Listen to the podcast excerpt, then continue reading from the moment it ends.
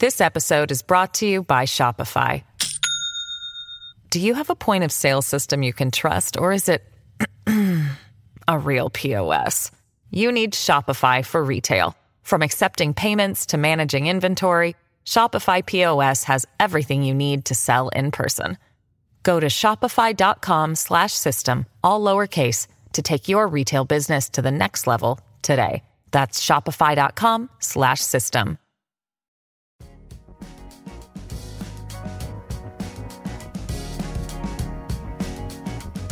Al día con Tribunito por la mañana. A continuación, la actualidad informativa nacional e internacional este martes 25 de octubre de 2022. Un joven recluta de las Fuerzas Armadas de 18 años murió súbitamente al interior de una instalación militar y se investiga si fue resultado de ejercicios extremos de adiestramiento o por otra causa. El aspirante a soldado fue identificado como Samer Adonis Ardón Zavala, quien falleció el pasado domingo a eso de las 8 de la noche en el hospital militar ubicado en el noroeste de la capital.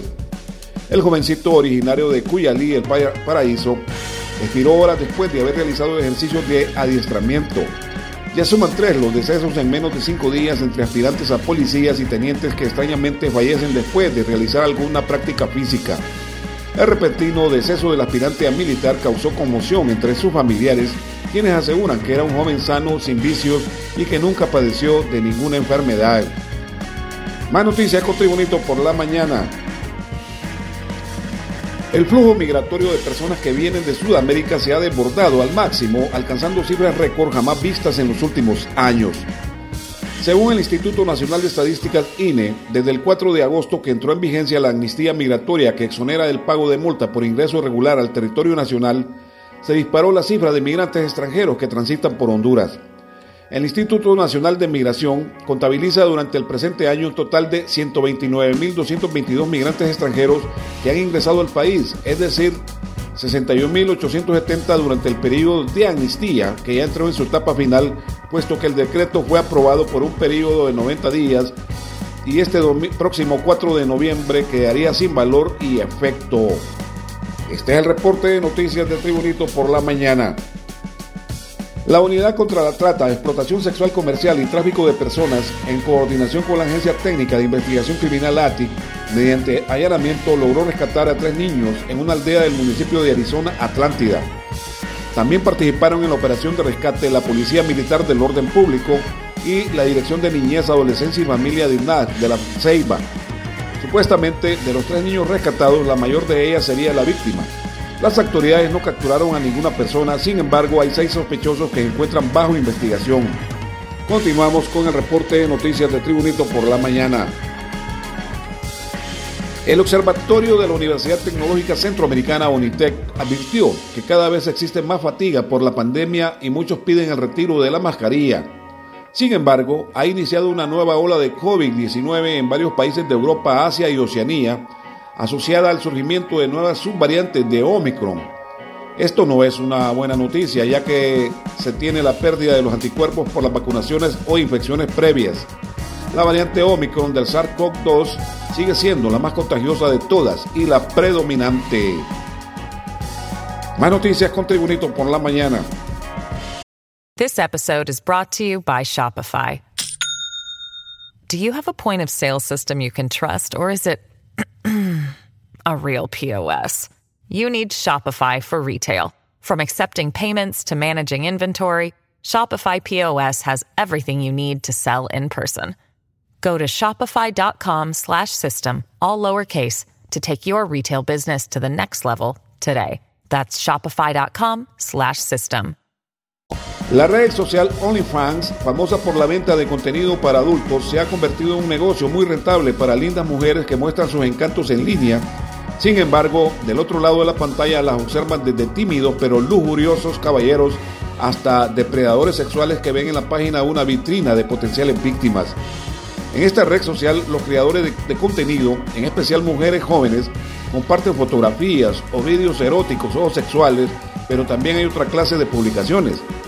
Una joven hondureña, ex usuaria de esta red, quien solo quiso identificarse con el nombre de Jessie, explicó que, motivada por unas amigas, decidió crear una cuenta en la red social de OnlyFans, ya que le explicaron que por una cuota mensual de dinero fijada por ella, sus fans podrían acceder al contenido que ella publicara sin que corriera peligro alguno. Pero se enfrentó a un acosador que hasta quiso subirla por la fuerza a un carro y se salvó porque en el lugar había bastante presencia de personas y ella gritó, de forma que abandonó la actividad de OnlyFans. En las noticias internacionales, desde Barcelona, España se informa. China, Estados Unidos, India, Rusia y Japón son los cinco primeros países emisores de CO2 del mundo por encima de los mil millones de millones de toneladas cada uno de ellos y representan el 62,9% del total de emisiones mundiales.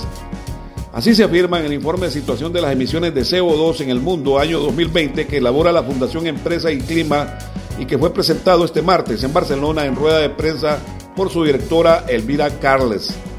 El informe usa y correlaciona datos publicados oficialmente por diferentes organizaciones públicas y privadas sobre emisiones totales mundiales y europeas de CO2 sujetas a la directiva 2003 Pleca 87 Pleca CE del Parlamento Europeo y del Consejo de Octubre de 2023.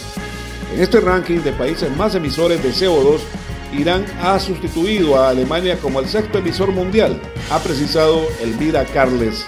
Y en las informaciones deportivas, el presidente del Club Deportivo Olimpia, Rafael Villeda Ferrari, se mostró preocupado por la falta de gol de su equipo en los últimos partidos y más que se avecinan las finales de la Liga CONCACAF ante el Alajuela de Costa Rica. No anotar ningún gol en los últimos tres encuentros es algo que nos pone a pensar. Hay que tratar de reforzar o ver qué se puede hacer en ese sentido para que los goles regresen el miércoles. No hay duda que han sido oportunidades que se nos han presentado para estar en primer lugar, pero que no ha sido posible por la falta de gol, expresó Villeda Ferrari en declaraciones al programa Línea de 3 de HRN. Villeda Ferrari también declaró que creo que definitivamente que después del partido contra Motagua en CONCACAF, la mente ha estado tanto la mía como la del cuerpo técnico y jugadores, ha estado en ese partido del miércoles contra la Abuela en donde no jugamos el título de la CONCACAF. Este ha sido el reporte de noticias de Tribunito por la mañana de este martes 25 de octubre de 2022. Tribunito por la mañana te da las gracias y te invita a estar atento a su próximo boletín informativo.